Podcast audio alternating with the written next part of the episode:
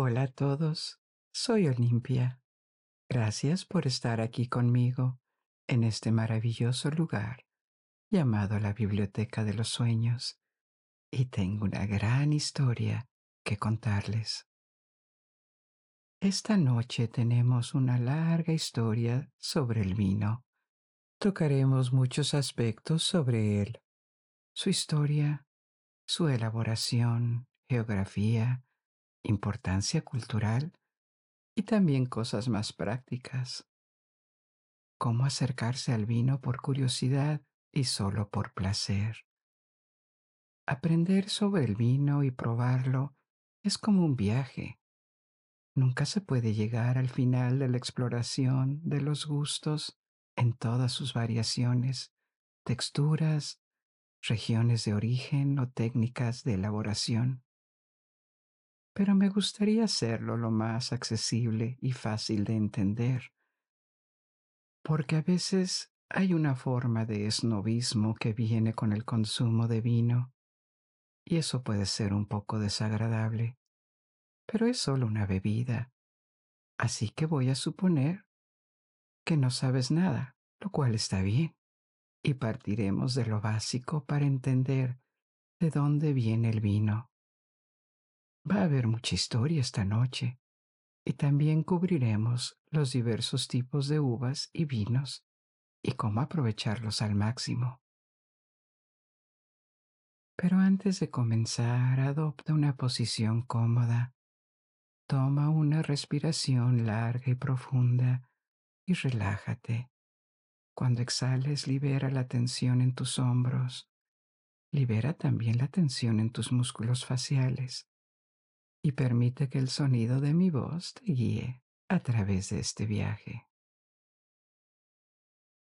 Empecemos por la pregunta más básica. ¿Qué es el vino? El 95% de las veces se refiere a una bebida alcohólica elaborada con uvas, uvas que se fermentan.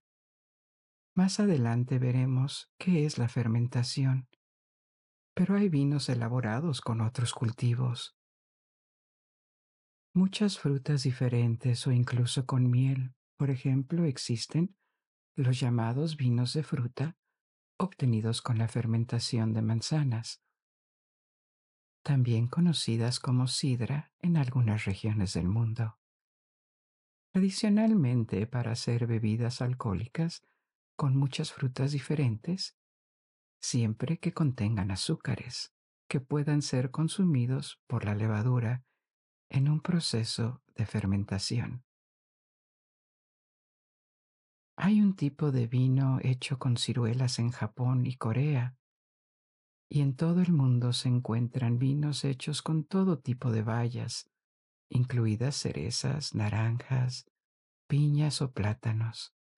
También existe el vino de arroz, como el sake japonés. Pero, como se obtiene a través de la fermentación del almidón, podría considerarse más cercano a la cerveza que al vino. Por esta razón generalmente se excluye de la definición de vino. Se llama vino de arroz por su contenido alcohólico, que es similar a muchos vinos.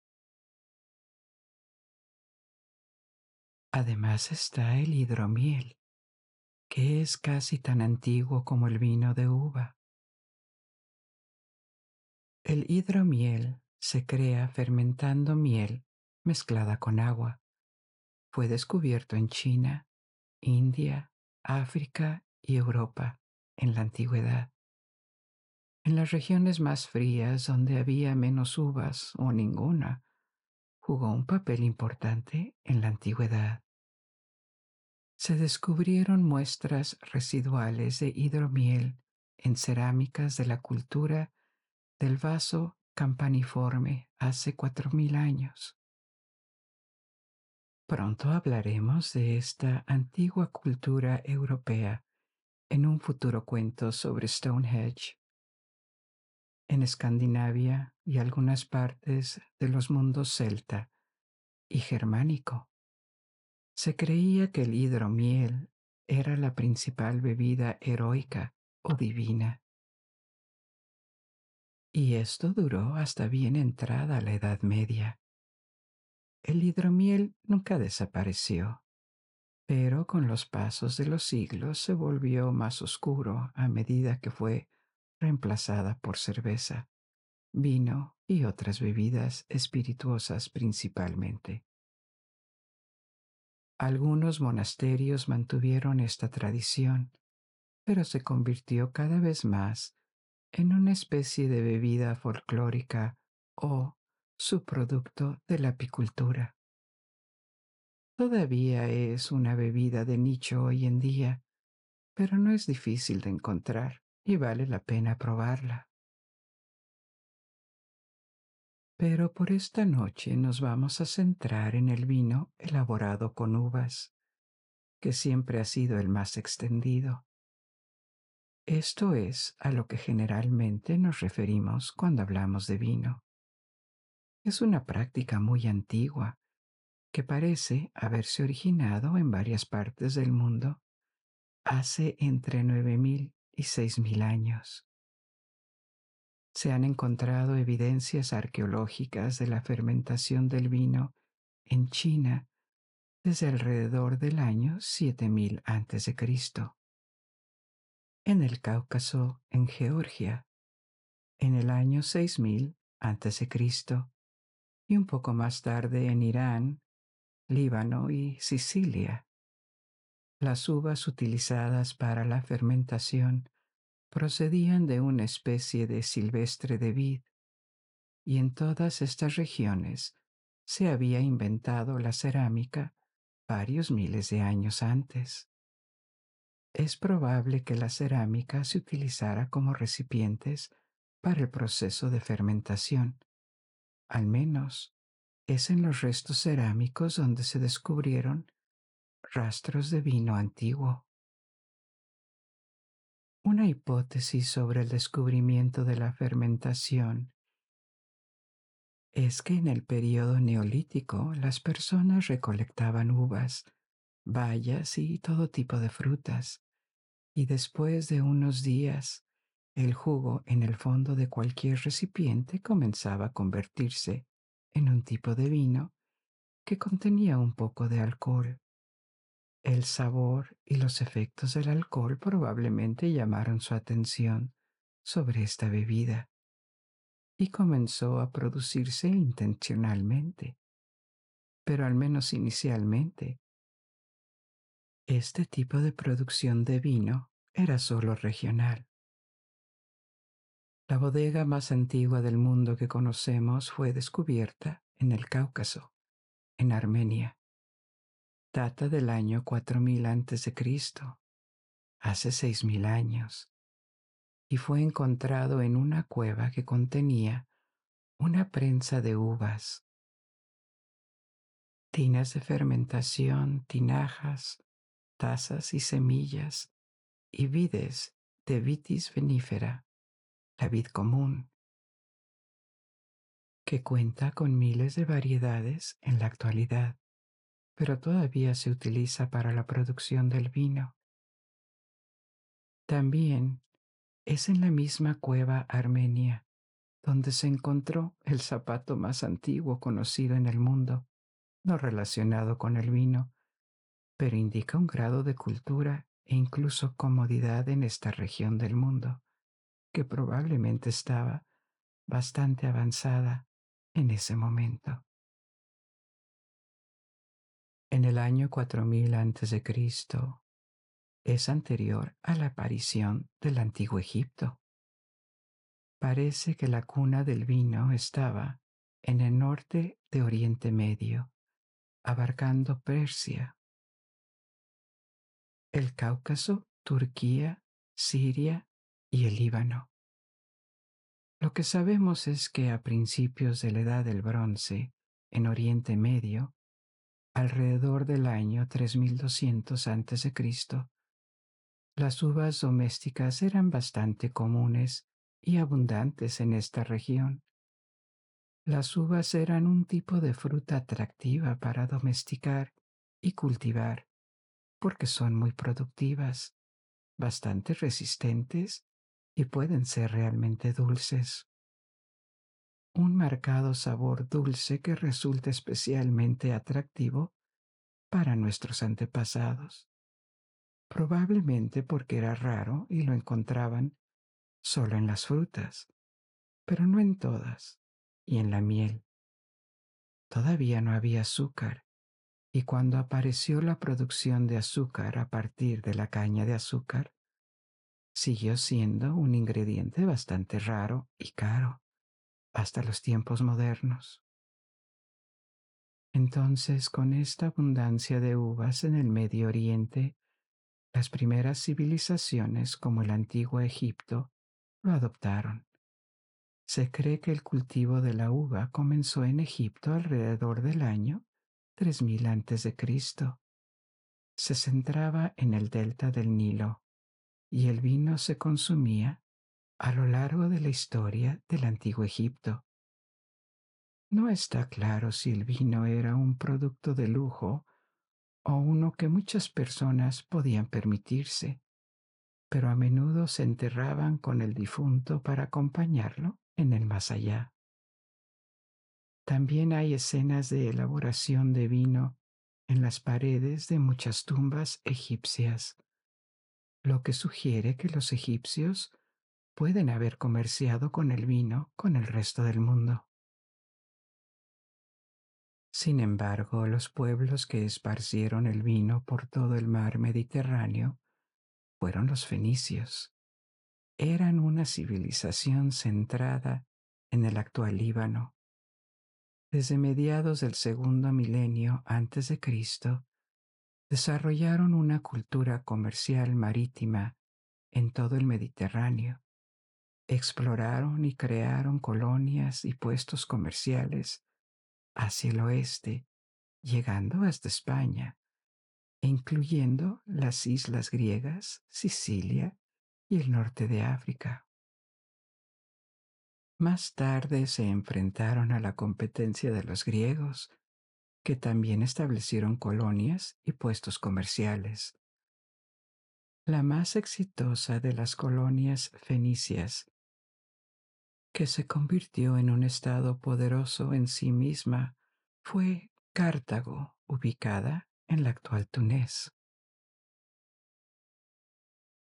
La caída de Cartago cuando fue finalmente destruida por los romanos, marcó el final de la era fenicia en el mar Mediterráneo. Sin embargo, esta época duró más de mil años y los fenicios eran hábiles viticultores. El vino era uno de los productos que comercializaban y desarrollaron ánforas, vasijas de cerámica para contener y enviar vino. Parece que el comercio se disparó en el mar Mediterráneo alrededor del año 1000 a.C., ya que las costas estaban muy pobladas. El vino era codiciado no solo por la gente que le gustaba beberlo, sino también porque había adquirido un estatus prestigioso se consideraba una ofrenda digna de reyes e incluso de dioses. Durante este tiempo tenía el porcentaje de alcohol más alto conocido por la mayoría de la gente, y dado que la mayoría del vino mediterráneo era tinto, parecido a la sangre, probablemente contribuyó a su aura sagrada y atractivo. Los fenicios avanzaron en la elaboración de la vid hasta el punto de plantar vides en sus colonias. Por ejemplo, lo introdujeron en España y fundaron ciudades que aún existen en el sur de España, como Málaga y Cádiz. Más tarde fundaron Barcelona. Alrededor de estas colonias introdujeron el cultivo de la vid y acumularon conocimientos sobre la elaboración del vino, incluidos manuales y tratados. Este conocimiento se transmitió más tarde a los griegos y a los romanos, que también se convirtieron en expertos en la elaboración del vino. Durante el apogeo del esplendor de Cartago, su vino fue famoso en todo el Mediterráneo. Los romanos tradujeron toda una enciclopedia del vino del autor llamado Magón. Único se refiere a algo o a alguien de Cartago. En esta enciclopedia, Magón documentó todo el conocimiento de su época sobre el vino, incluida la topografía, como en qué lado de la colina plantar las vides para protegerlas de la luz solar excesiva o insuficiente, así como las prácticas de vinificación, como la forma de hacer vino de resina a partir de uvas secas. Así los fenicios fueron importantes en la historia del vino, al igual que los griegos. Es posible que hayan comenzado su desarrollo vitivinícola imitando a los fenicios al principio, pero luego crearon sus propias prácticas y su propia cultura del vino. Al igual que Fenicia, las grandes ciudades se convirtieron en grandes exportadores de vino.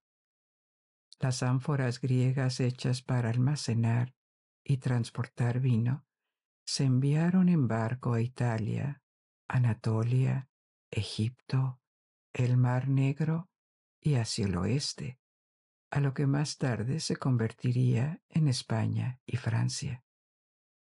También introdujeron el cultivo de la vid en Italia y Francia. Ahora, en ese momento, el vino no se bebía realmente puro.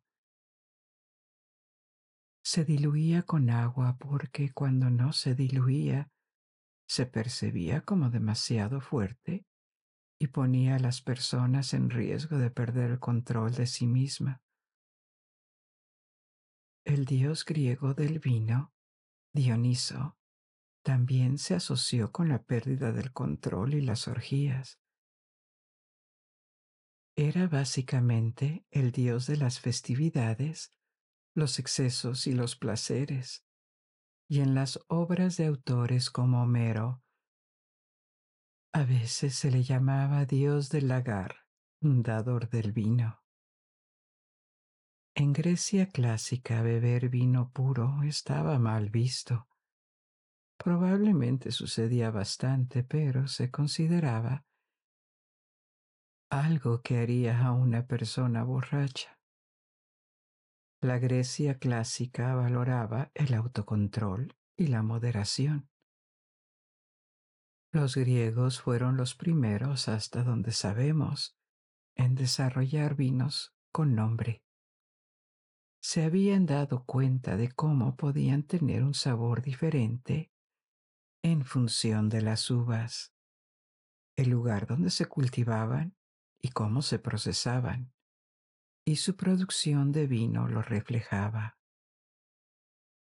Tenían, por ejemplo, un vino llamado Coan, de la isla de Kos, que era famoso por su salinidad.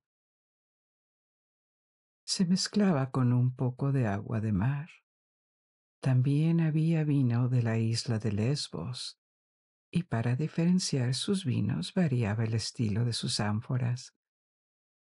Muchas de estas ánforas griegas de vino han sido encontradas en todo el Mediterráneo por arqueólogos, que es un remanente de siglos de comercio de la antigüedad.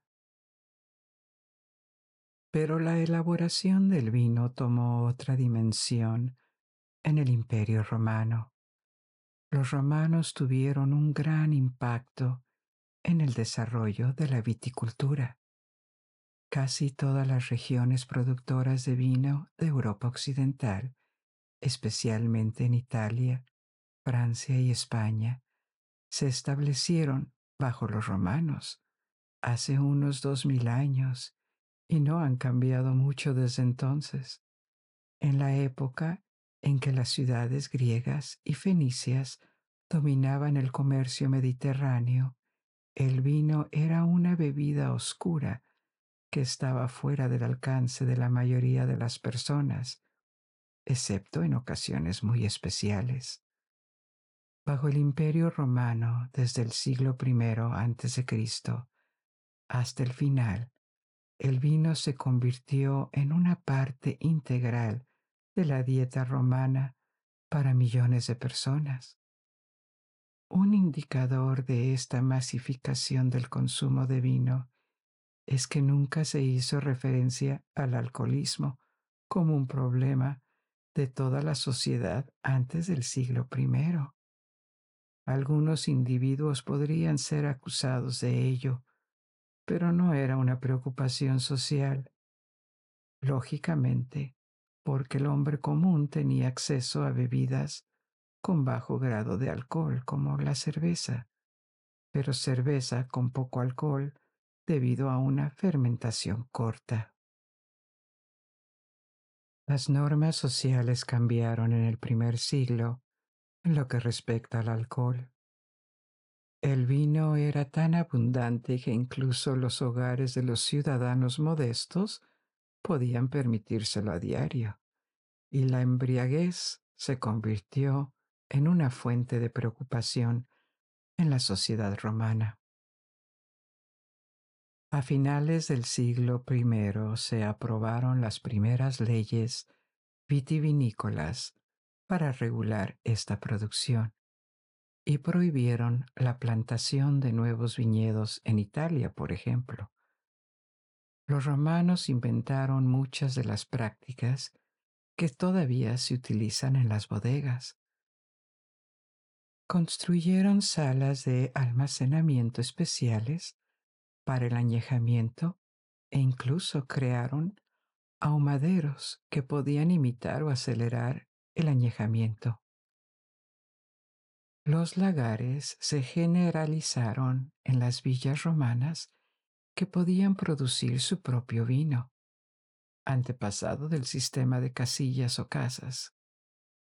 A medida que ciertas regiones y productores ganaron fama por su vino particularmente fino, crearon un precursor del sistema operativo actual. Solo los viticultores de una región en particular podían usarlo.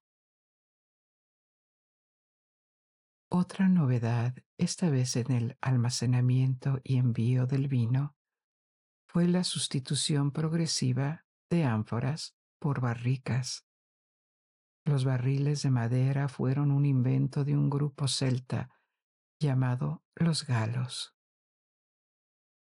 Y los barriles eran más sólidos y tenían una capacidad mucho mayor que las ánforas de terracota.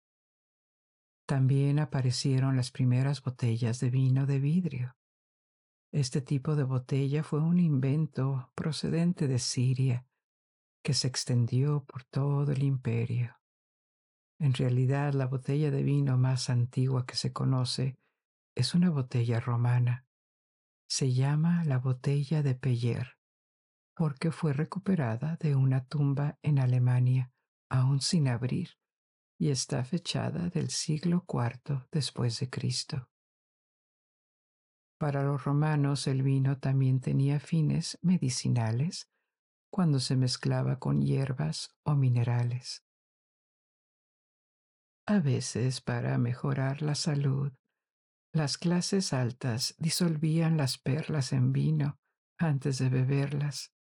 Esta creencia perduró durante siglos en la antigua Roma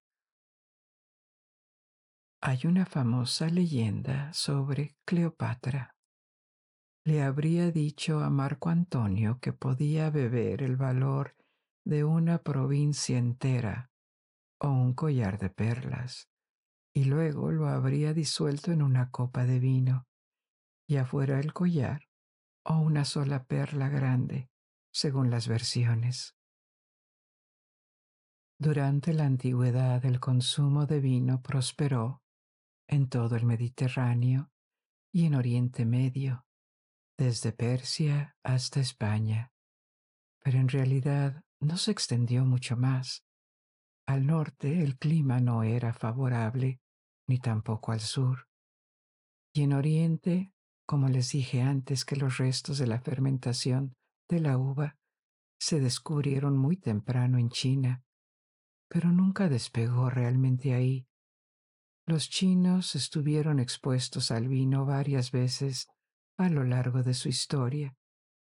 Tuvieron contacto con la parte oriental del imperio de Alejandro Magno, después de su colapso. La viticultura se había introducido un poco en Asia Central y también se importó bajo la dinastía Tang, desde el siglo VII hasta el siglo X, es decir, durante la Edad Oscura y la Edad Media en Europa, pero siguió siendo exótico en China China desarrolló otras bebidas alcohólicas basadas en la fermentación de granos, como el arroz, y el vino nunca se generalizó ni generó mucho interés. Hasta donde sabemos no había equivalente en América, a pesar de que las vides existían ahí como plantas silvestres. Esto significa que las regiones del mundo donde el vino prosperó durante la antigüedad y la Edad Media se limitaban a Oriente Medio, el norte de África y sobre todo Europa. Cuando el imperio romano colapsó en Occidente, la única institución que sobrevivió y se adaptó fue la Iglesia, ya que el cristianismo continuó su expansión en Europa Occidental y Central. El vino era importante para los cristianos, ya que era necesario celebrar misas, por lo que había que asegurar el suministro del vino. Con el colapso del Imperio Romano de Occidente, la elaboración del vino también colapsó, pero nunca desapareció, y evolucionó a medida que las sociedades europeas entraban en la época medieval. Las órdenes monásticas se convirtieron en las controladoras y organizadoras de la producción de vino en gran parte de Europa. En general, la Edad Media vio un gran auge de las órdenes monásticas que seguían diferentes conjuntos de reglas. Los monjes benedictinos, los cistercienses y los templarios controlaban vastas extensiones de tierra, no tanto como los nobles feudales, pero también había centros industriales. Los monjes rara vez estaban inactivos y producían artículos relativamente elaborados, desde miel y sus subproductos hasta vino, libros que copiaban manualmente cerveza y muchos más productos que financiaban sus comunidades. Al hacerlo, preservaron y muy a menudo ampliaron los conocimientos técnicos en este campo. La orden benedictina se convirtió en el mayor productor de vino en Alemania y Francia durante la Edad Media poseían finanzas en las regiones de Champaña, Borgoña, Burdeos y también en Alemania, en Franconia y Langau, en el oeste de Alemania. Por ejemplo, fueron los monjes quienes desarrollaron la plantación de vides de uva Riesling en Alemania. La Riesling es una variedad de uva blanca que se ha convertido en la más plantada en Alemania y también en la región de Alsacia, en el este de Francia. Es una de las variedades más importantes que dan vinos blancos finos en la actualidad, junto con Chardonnay y Sauvignon Blanc, que son otras dos variedades de uva blanca.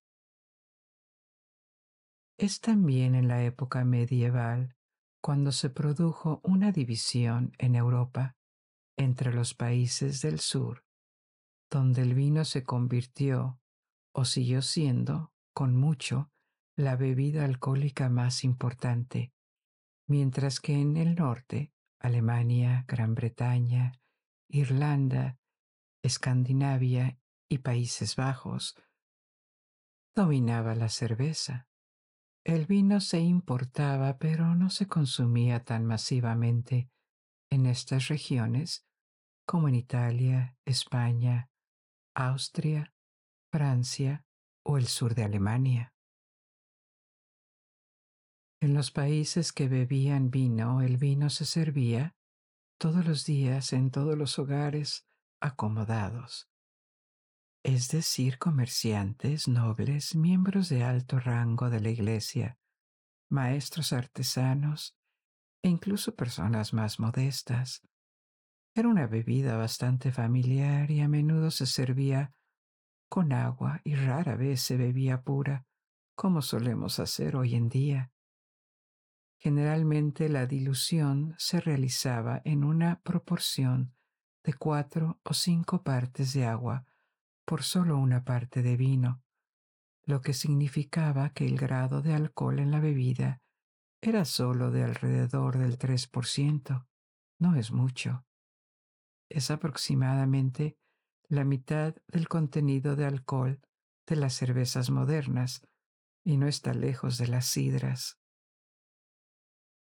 Con el fin del imperio romano y la caída en el caos de gran parte de Europa, el comercio de vino de larga distancia se había derrumbado y se necesitaron siglos para reconstruirlo en torno a las nuevas rutas comerciales.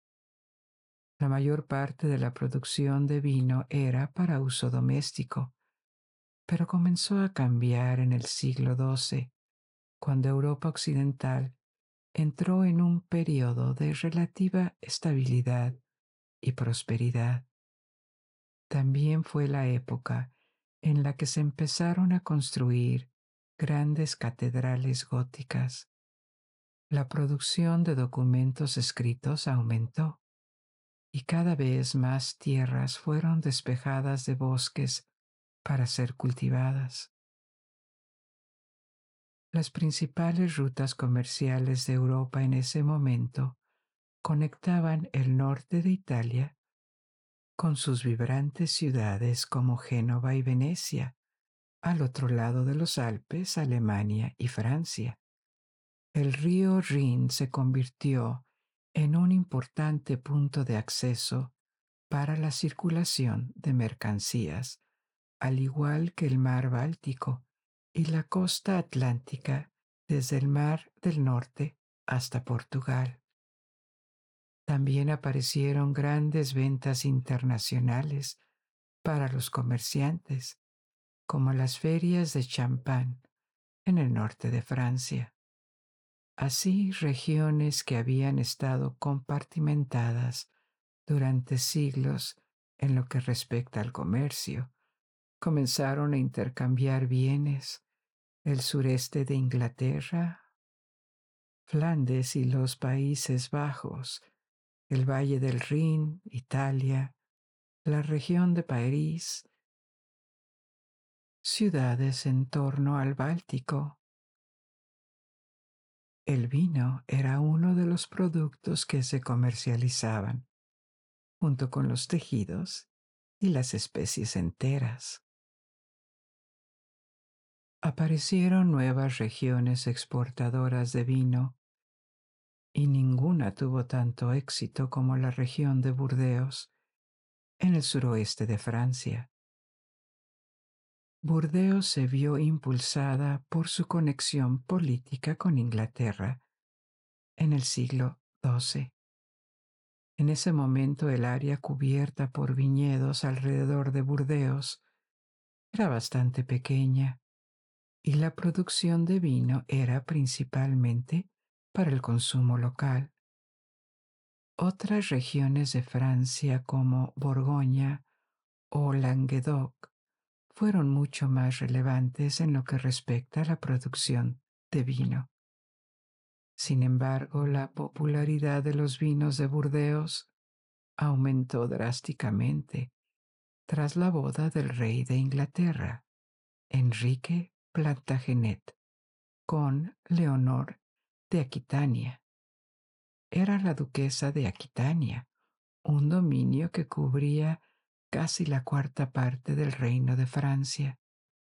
Se casó primero con el rey de Francia, Luis VII, pero después de quince años la boda no había producido un hijo y buscó la anulación de su matrimonio, que le fue concedida. Poco después se comprometió con el duque de Normandía, quien más tarde se convertiría en el rey Enrique II de Inglaterra. Enrique y Leonor formaron una pareja muy poderosa en el siglo XII, controlando juntos un imperio anglo-francés que comprendía Aquitania, Normandía e Inglaterra. Leonor se convirtió en la reina consorte de Inglaterra y fue la madre de Ricardo Corazón de León, Ricardo I. Las consecuencias de que los duques de Normandía fueran reyes de Inglaterra y de su boda, que les dio el control de grandes franjas de Francia, donde supuestamente eran vasallos del rey de Francia, fueron inmensas en los siglos siguientes. Muchas cosas sucedieron en el medio y los reyes de Francia reconquistaron gran parte de este imperio, Plantagenet, hasta que comenzó la Guerra de los Cien Años. Una de las razones de esta Guerra de los Cien Años fue el conflicto de legitimidad entre dos dinastías estrechamente relacionadas. Tenían muchos antepasados en común y ambos tenían derechos sobre la corona de Francia. Pero esa es otra historia. Así que cuando se trata de Burdeos, la ciudad se convirtió en la base de las operaciones de Ricardo I en el continente. Y se crearon conexiones privilegiadas entre Burdeos, Normandía e Inglaterra. Las exportaciones de vinos de Burdeos crecieron drásticamente a partir de este momento. La mayor parte se destinó a Inglaterra y los viñedos se ampliaron para adaptarse a esta nueva demanda.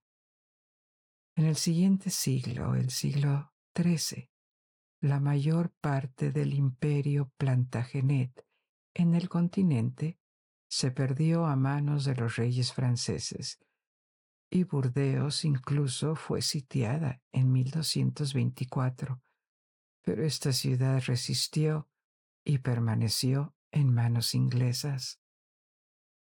Esto no afectó el éxito de sus vinos, ya que Burdeos se convirtió casi en la única región que exportaba vino a Inglaterra. Recibió un privilegio de exportación a Londres y se convirtió en la más grande de todas las regiones vitivinícolas francesas.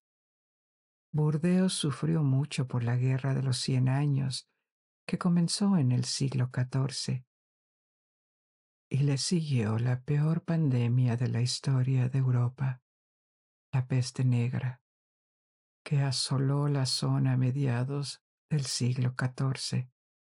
Al final del conflicto, en 1453, los reyes de Francia habían retomado el control de la región y nunca más la perdieron. Pero esto no eliminó la conexión comercial que ya había existido durante casi tres siglos. Las relaciones entre Francia e Inglaterra estaban en un punto bajo en ese momento, por lo que para mantener el negocio en funcionamiento se concedió el privilegio de comerciar con vinos de Burdeos a los comerciantes escoceses que mantenían esta conexión con Gran Bretaña. Siglos después de sus inicios, Gran Bretaña sigue siendo el principal cliente extranjero de los vinos de Burdeos. Históricamente, la ciudad de Burdeos obtuvo gran parte de su riqueza de este comercio del vino. Siguió prosperando en los siglos XVII y XVIII, cuando diversificó su clientela. En ese momento los comerciantes holandeses comenzaron a hacer pedidos y la plantación de viñedos experimentó un nuevo auge en la región de Burdeos. La difusión de los viñedos se extendió tanto que se dividió en zonas específicas para que los consumidores pudieran saber de dónde era cada vino. Tal vez hayas escuchado o leído nombres como Medoc o Medoc, Play. Estas son áreas de la región vinícola de Burdeos y se dividen a su vez en subregiones como Pauillac, Marot, Sauternes, Pomerol, Saint-Julien, Saint-Emilion. Estas áreas más pequeñas tienen una topografía y un suelo particular. En una botella de vino de Bordeos, encima del chateau, el productor equivalente a una marca, se encuentra mencionada la región y la subregión. Con el final de la Edad Media y la llegada del Renacimiento, el comercio del vino no hizo más que intensificarse y más regiones aparecieron en el mapa como proveedoras de vinos finos. Por ejemplo, en Portugal, los vinos de Oporto y Madeira otro tipo al que los británicos se encariñaron e importaron. En realidad, si estudias un poco de economía, uno de los primeros defensores del libre comercio entre naciones fue un economista llamado Ricardo. Para ilustrar las ventajas del comercio libre y cómo las naciones que podían exportar mejor su ventaja competitiva, tomó el ejemplo de Gran Bretaña y Portugal, intercambiando ropa por vino. Gran Bretaña era mejor en la producción de telas y Portugal en la producción de vino. Dos productos que cada país necesitaba. Por lo tanto, tenía sentido que cada uno de ellos se especializara en lo que mejor sabía hacer e intercambiara sus productos, lo que haría que ambas naciones fueran más prósperas. Otras regiones productoras de vino surgieron en España e Italia, pero el país que más abrazó la producción de vino fino fue Francia. Nuevas regiones que exportaron a todo el mundo, beneficiándose de siglos de experimentación, mezcla, añejamiento, comprensión de los suelos y el clima, se unieron a Bordeos, Borgoña, el valle del Loira, el valle del Rodano, Champagne, Alsacia en el este, Vamos a tomar unos minutos para hablar de champán. Hoy en día el champán es conocido por su vino espumoso, pálido o rosado, pero no siempre fue así. Los primeros viñedos fueron plantados por los romanos en esta zona del noroeste de Francia, y los vinos de la región, que eran principalmente tintos, se beneficiaron de las tradiciones de los reyes franceses que se coronaban en la ciudad más grande de Francia, en la zona, Reims. El vino local se extendió a las festividades de la coronación. Sin embargo, el champán, su vino, Era muy local en ese momento y luchaba por competir con sus vecinos del sur de Borgoña. El clima de Champagne es más frío.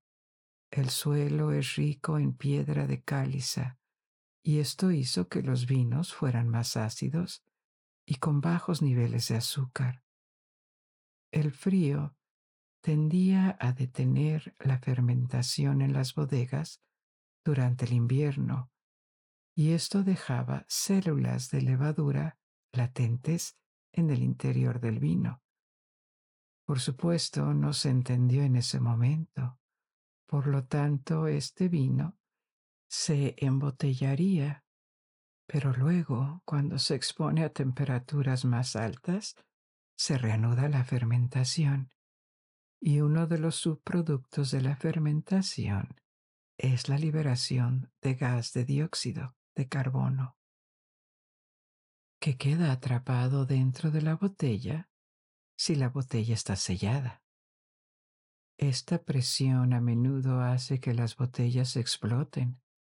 En realidad, si echas un vistazo a una botella de champán moderna, está hecha de vidrio muy grueso porque necesita soportar la presión, incluso cuando la botella se agita un poco.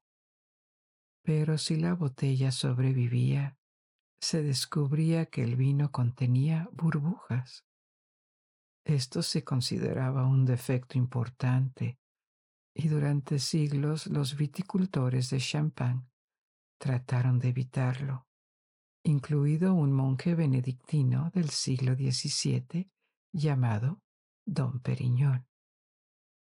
Hay un mito que le atribuye la invención del champán espumoso moderno, pero en realidad es todo lo contrario. Trató de deshacerse del gas de las botellas. Entendió que el gas provenía de la reanudación de la fermentación una vez embotellado el vino, porque debido a la baja temperatura, todos los azúcares no se habían convertido en alcohol. Fue muy importante porque estudió y recomendó muchas prácticas que todavía se utilizan hoy en la elaboración del vino.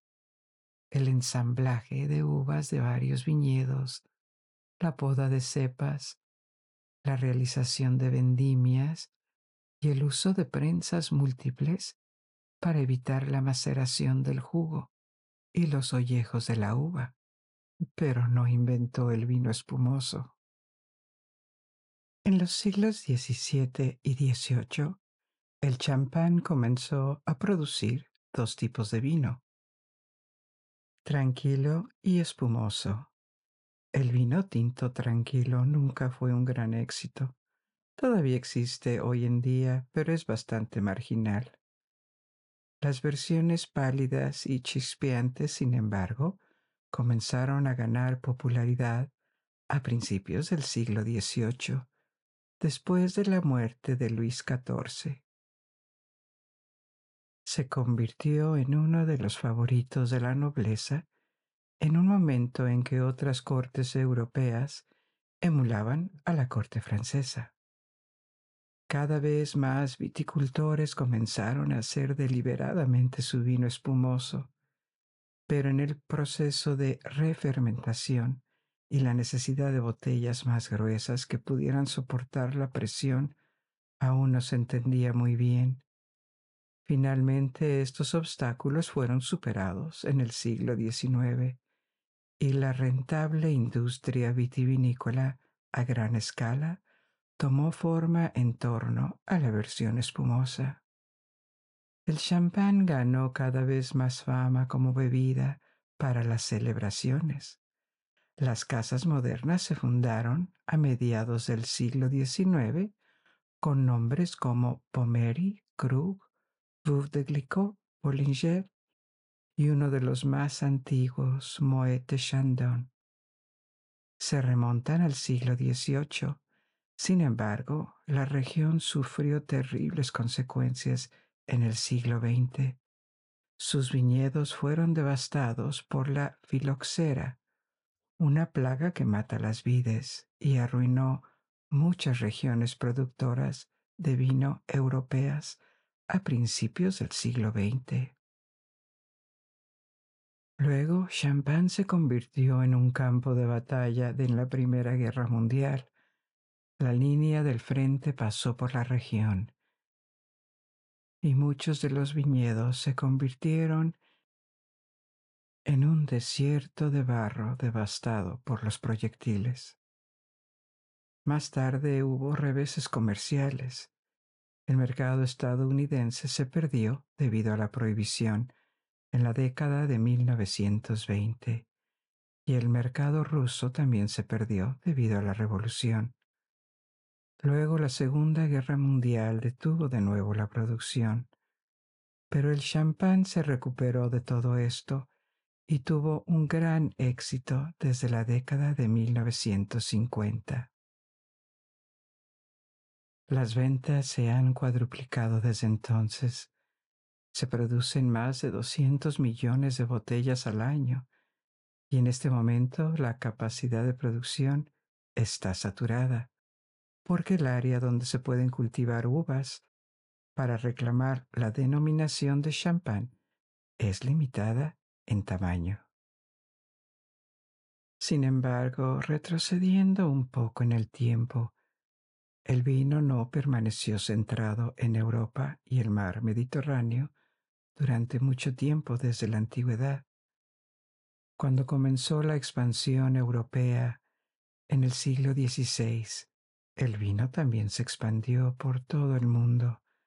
Las especies de uvas fueron trasplantadas primero por los españoles en México para las potencias católicas y siempre se necesitaba el suministro local de vino en las grandes colonias para celebrar misas. Así que los españoles lo introdujeron primero en México y luego en el resto de América Latina especialmente en Argentina y Chile, donde se disponía de un clima con estaciones marcadas y suelos apropiados. Las principales regiones productoras de América hoy en día son Chile, Argentina y California. Todos producen una amplia variedad de vinos, pero la mayoría se basa en variedades de uva del viejo mundo. En California, por ejemplo, las especies más populares son el Zinfandel del sur de Italia y Croacia y el Chardonnay de Francia. En Argentina es el Malbec y en Chile el Carmener, ambos también de Francia. El vino, aunque también se introdujo en Sudáfrica, Australia y Nueva Zelanda, Hoy en día la producción de vino es más diversa y extendida que nunca en todo el mundo. El grueso de la producción procede de cuatro países, Italia, España, Francia y Estados Unidos. Siguiendo una larga tradición que comenzó en la antigüedad, los vinos se envían a todas partes del mundo. En términos de valor, Francia representa alrededor del 30% de las exportaciones mundiales, Italia el 20%, España el 10% y luego vienen Chile y Australia. Así que ahora hablemos un poco de todo este vocabulario complejo que viene con el vino, porque para el principiante parece una jungla de estilos como tinto, blanco, o una mezcla de variedades de uva como Chardonnay, Merlot, Malbec, Carmener, denominaciones, las áreas y los procesos de las cosechas, todo esto puede ser muy confuso. Esto es mucho, pero es bastante fácil, y más fácil de lo que parece si tomamos las cosas una por una. Así pues, en primer lugar, existe una amplia tipología de vino en función de su color y de sus aspectos en general. El tipo de vino más consumido es el vino tinto. Su color proviene de la piel de la uva, no de la pulpa en sí, que es más bien pálida. El vino tinto se elabora a partir de variedades de uva de color oscuro y el color rojo proviene de los pigmentos presentes en la piel. El jugo es verdoso o blanco, pero a medida que se prensan las uvas, los pigmentos de la piel se transfieren al jugo y durante la fermentación se desarrollan, se convierten en agentes colorantes. La piel no solo da color, también aporta componentes de sabor. Luego está el vino blanco, que normalmente se produce a partir de variedades de uva verde. Sin embargo, el vino blanco también se puede elaborar a partir de uvas de piel oscura, si el enólogo tiene cuidado de no dejar que la piel macere con el jugo. Por ejemplo, el champán es un vino blanco, o un vino pálido, pero uno de sus ingredientes es el pinot noir, un tipo de uva que se ve intensamente oscura.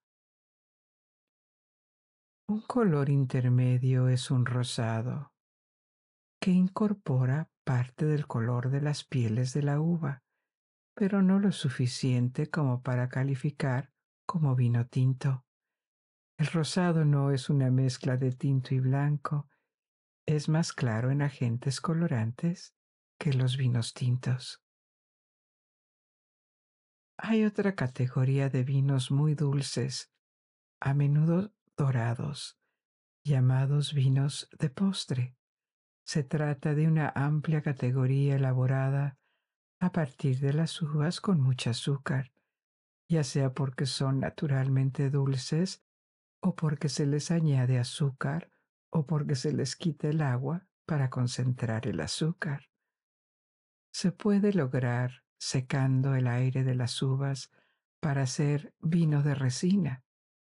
En climas más fríos se puede hacer congelando parte del agua para hacer vino helado o incluso usando un hongo para secar las uvas con pudrición. Estos vinos elaborados con uvas secas, con un alto contenido de azúcar, también se denominan a veces de cosecha tardía. Hay un famoso ejemplo de vino dulce, que también es uno de los vinos más caros del mundo, llamado Chateau d'Yquem. Es un Burdeos de la subregión de Sauternes que es famoso por sus uvas blancas que son atacadas por hongos. Sin embargo, en lugar de estropear el jugo, el hongo seca las uvas y aumenta el contenido de azúcar. El vino resultante es alto en alcohol y dulzura, equilibrado por la acidez. Comprar una botella de Chateau d'Yquem no es barato y el costo de una sola botella puede ser de miles de dólares. Pero alternativamente, ciertos vinos de la misma zona son mucho más accesibles la mayor parte del tiempo. Y si eres goloso, te encantará este tipo de vino. Así que esta es una forma de hacer categorías amplias de vino el aspecto y de qué están hechos. Luego hay otro factor, la variedad de uva. Todo el vino de la uva se elabora a partir de diferentes variedades de la especie, que es vitis vinífera, pero tiene cientos de variedades con diferentes colores, gustos y composiciones en general. Las más utilizadas de estas variedades son Pinot Noir, Merlot, Cabernet Sauvignon, Chardonnay y Carmener. Hay muchos. Ahora bien, una cosa que a menudo distingue a los vinos europeos, especialmente a los vinos franceses, es que estas variedades de uva se mezclan en la composición se utilizan varias variedades de uvas, generalmente dos o tres, pero pueden ser más. Estas mezclas se elaboraron después de generaciones de pruebas y aprendizaje. Los sabores, la acidez, la dulzura y el aroma que aporta cada variedad de uva se equilibran para dar al vino su identidad. Dado que son mezclas, la mayoría de los vinos europeos se identifican por su terroir. El terroir es un concepto que engloba todo lo que determina el vino en su entorno. Incluye las variedades de uva utilizadas, el tipo de suelo, incluida su química, el clima y los contrastes entre estaciones, e incluso la forma y elevación del viñedo. Los vinos del Nuevo Mundo desde Australia hasta California también tienen estas características diferentes, pero a menudo se clasifican por variedad de uva en lugar de por terroir. Porque rara vez se mezclan como los vinos europeos. Por supuesto, dos Chardonnays o dos Cabernet Sauvignon de diferentes lugares compartirán similitudes. Pero hay muchos otros factores que también los hacen diferentes. Es por eso que suena extraño para los oídos franceses o italianos cuando la gente pide una copa de vino de una variedad de uva en particular. Primero, porque no especifica de dónde quieres tu vino. Y segundo, porque apenas hay vinos hechos de variedad de uva en Europa, así que estás pidiendo algo que realmente no existe localmente. Ahora está bien si pides una copa de Chardonnay en Francia, pero a menos que estés en el bar de una cadena hotelera internacional, te servirán cualquier vino blanco que contenga Chardonnay que tengan, que no es exactamente lo que pediste.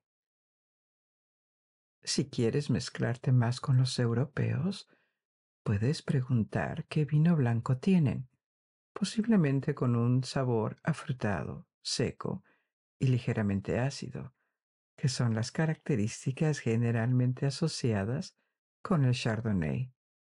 Ahora bien, el uso limitado de mezclas no significa que los vinos del Nuevo Mundo sean malos, ni mucho menos. Hay excelentes vinos de California, Chile o Sudáfrica y mejoran con la experiencia. Hay un maravilloso vino tinto del sureste de Francia, Châteauneuf-du-Pape, literalmente el castillo nuevo del Papa que es bastante caro, pero uno de los favoritos. Châteauneuf-du-Pape es un pueblo cerca de la ciudad de Aviñón y su nombre deriva de su historia. En el siglo XIV la región de Aviñón pasó a formar parte de los estados pontificios cuando los papas se trasladaron de Roma a Aviñón, no voluntariamente, fue movido por el rey de Francia para tenerlos a mano, pero durante setenta años varios papas gobernaron la cristiandad desde Aviñón, y la ciudad tiene muchos restos arquitectónicos de este periodo. El papado promovió la viticultura en sus alrededores. Durante mucho tiempo, hasta principios del siglo XX, el vino Châteauneuf-du-Pape no fue particularmente buscado. De hecho, gran parte se vendió o mezcló con vinos de otras regiones. Esto comenzó a cambiar en la década de 1920. Tal vez si has estado cerca de botellas de vino francés, hayas visto tres letras A o C en ellas. Son las siglas de Apelación d'origine contrôlée, que significa denominación de origen controlado. Esto significa que cualquiera que use el nombre de un terruño en particular Châteauneuf du Pape, en este caso, pero hay docenas en Francia, tiene que provenir de él y respetar un conjunto de reglas bastante restrictivas. Las uvas tienen que ser de una variedad determinada. Deben plantarse en un área definida con precisión, con un cierto tipo de suelo. Tienen que respetar las reglas de elaboración. Esto te da la seguridad de saber que lo que compras no es cualquier vino de cualquier lugar. Los vinos tintos de Châteauneuf-du-Pape son mezclas, por supuesto, en las que la variedad dominante se llama garnacha negra. Tiende a darle al vino un sabor intenso, un poco terroso con toques de piel o incluso alquitrán, para equilibrarlo y hacerlo más complejo y menos duro.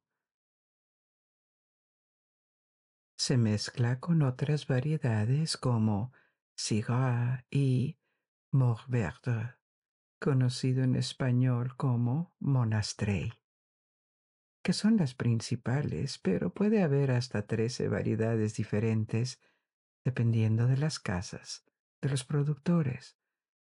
Todos respetan el conjunto de reglas de la AOC, pero les deja un poco de margen para hacer su propia mezcla de la casa.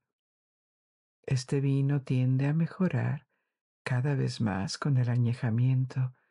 Se vuelve más sutil, más redondeado, lo que significa que todavía se percibe una variedad de notas en el sabor, pero se mezclan armoniosamente. Te mueven de uno a otro lado cuando lo pruebas y regresas casi sin percibir los cambios. Esto es satisfactorio. Hablando de añejamiento, esta es la razón por la que los vinos finos son añejos. El año aparece en la botella, porque una vez elaborados los vinos no permanecen estables e inactivos, siguen cambiando lentamente. En general todas las botellas serían más caras. No es solo por el cambio y la mejora en el vino. También refleja los costos de movilizar capital para hacer el vino, almacenarlo y esperar años para venderlo. Lo mismo ocurre con los whiskies y otras bebidas espirituosas que requieren añejamiento. Los vinos que están destinados a añejar suelen pasar tiempo después de la fermentación en barricas de madera. Esta permanencia en contacto con la madera también forma parte del proceso de añejamiento, aportándoles más compuestos aromáticos. Luego se embotellan y se pueden almacenar durante años antes de ser vendidos o consumidos. Sin embargo, no se puede hacer con cualquier vino. Muchos de ellos no son buenos para añejar y a largo plazo solamente se convertirán en vinagre. La mayoría de los vinos comienzan a mejorar con el tiempo, especialmente los tintos. Cuando son jóvenes a menudo se ven violetas, luego se vuelven cada vez más rojos a medida que maduran. Y finalmente, vinos tintos más añejados y finos adquieren un tono marrón. Las bodegas son los lugares adecuados para mantener el añejamiento del vino, porque mantienen una temperatura estable a la hora de conservar el vino, lo que hay que evitar a toda costa es el exceso de calor, que activa los procesos químicos en el interior de la botella y hace que se deteriore rápidamente, o el exceso de frío, ya que no se puede dejar que el vino se congele. También hay que evitar la exposición a la luz. Entonces, ¿cómo abordar la cata de vinos? Primero, sin demasiada presión. Seguro, porque es solo un placer y por curiosidad. Curiosamente se han realizado muchos experimentos con la cata a ciegas.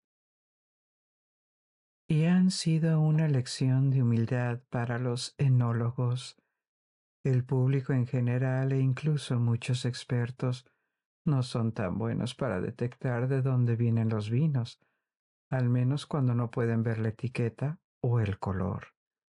Además, el público en general es completamente incapaz de distinguir los caros de los baratos.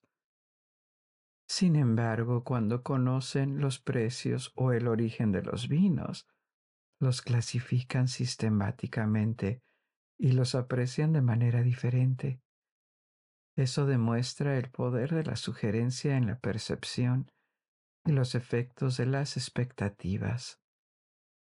Pero eso es una gran noticia porque significa que todos podemos experimentar y probar diferentes sabores en el vino sin gastar demasiado. Así que tomemos todo esto a la ligera. Solo se trata de disfrutarlo. La mejor manera de beber vino siempre será la que te dé alegría.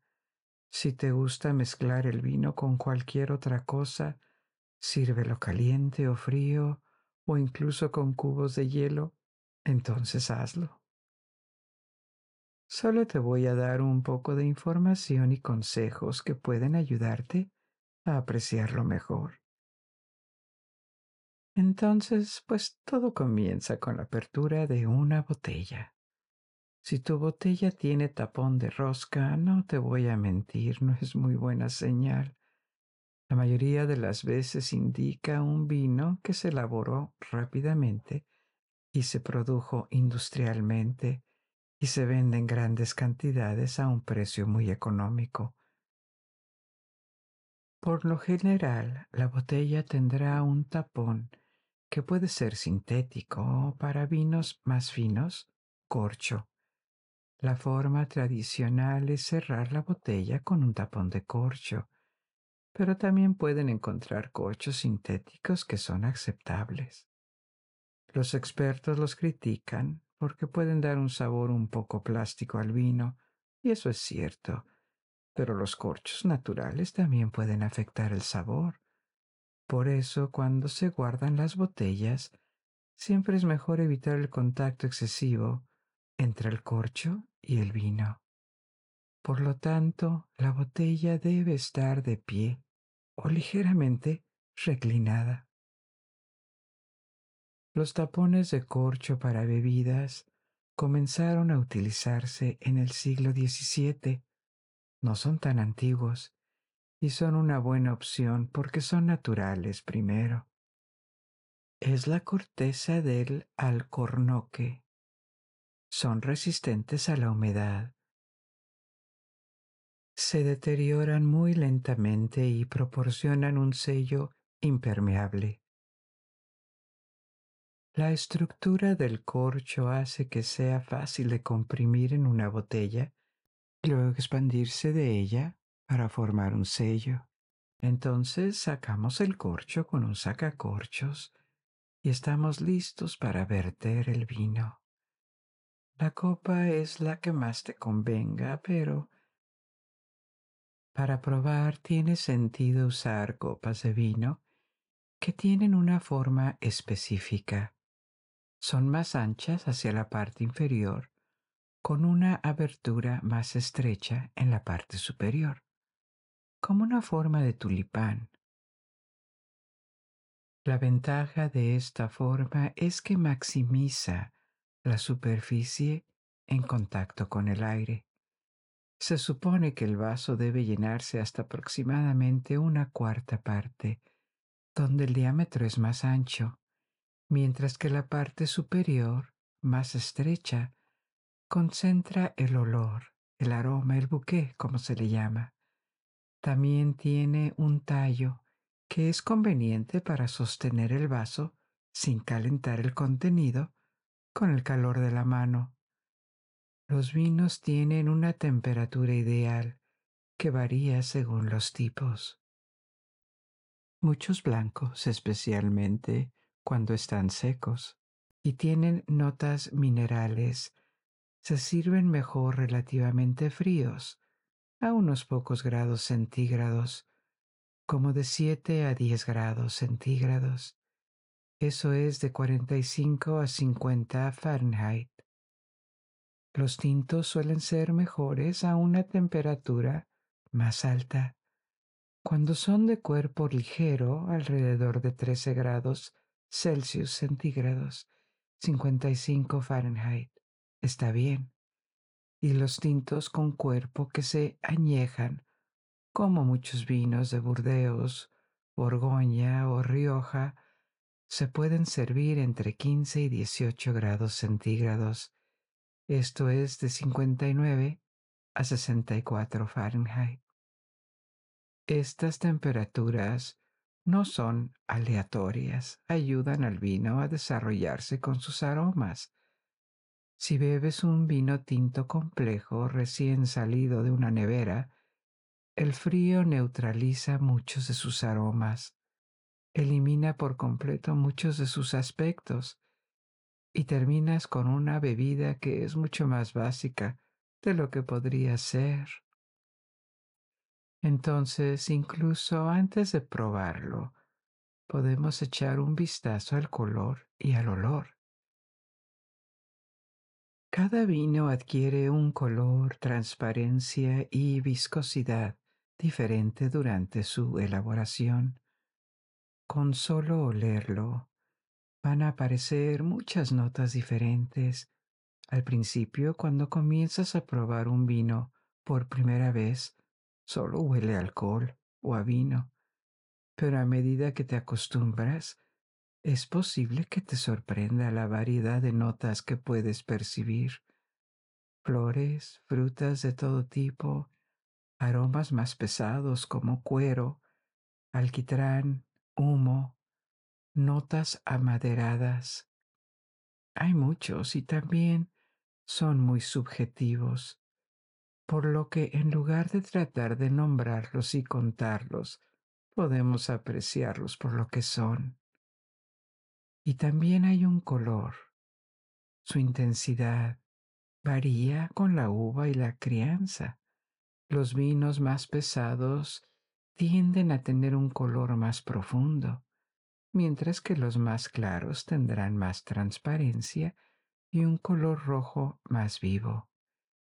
A medida que se agita suavemente la copa, el vino puede dejar rayas gruesas por dentro de la copa, que se llaman lágrimas de vino, también conocidas como piernas. Esto se debe a la viscosidad. Los vinos más dulces suelen ser más densos y harán que aparezcan este tipo de rayas en las laterales de la copa. El buque, el aroma, te da un primer acercamiento a cómo sabrá el vino en la boca. La exposición al oxígeno eleva las moléculas aromáticas. Puede haber docenas e incluso cientos de compuestos diferentes en una sola botella. Luego, cuando tomas un sorbo, una vez en la boca, el vino queda expuesto a la temperatura corporal y libera aún más los aromáticos. Así que no te apresures y dale tiempo, unos segundos antes de tragarlo. Tenemos 15 millones de receptores olfativos en nuestra boca 15 millones. Así que tal vez tomémonos un momento para darnos cuenta de la complejidad de lo que sucede cada vez que probamos algo. La variedad de sabores que podemos experimentar es amplia. Los vinos blancos a menudo se asocian con descriptores afrutados y florales limón, melocotón, manzana, albaricoque, pera, pétalos de rosa. También pueden desarrollar aromas minerales como guijarros, nueces, almendras o notas herbáceas como hierbas frescas. Los tintos se asocian más a menudo con la cereza negra, los frutos rojos, las especies, los chocolates, el humo, el cuero, el tabaco y la pimienta. Una cosa satisfactoria con la cata de vinos es que mejora cada vez que lo intentas. Lo que al principio podía parecer relativamente simple, revela capas y capas de sabor y complejidad, todas agradables a medida que te acostumbras a identificarlas. Hemos llegado al final de nuestro pequeño viaje esta noche. Espero que hayas disfrutado de esta aventura y te invito a descubrir y aprender más. Ahora puedes dejarte llevar y dormir. Y hasta que nos volvamos a encontrar, buenas noches, duerme bien.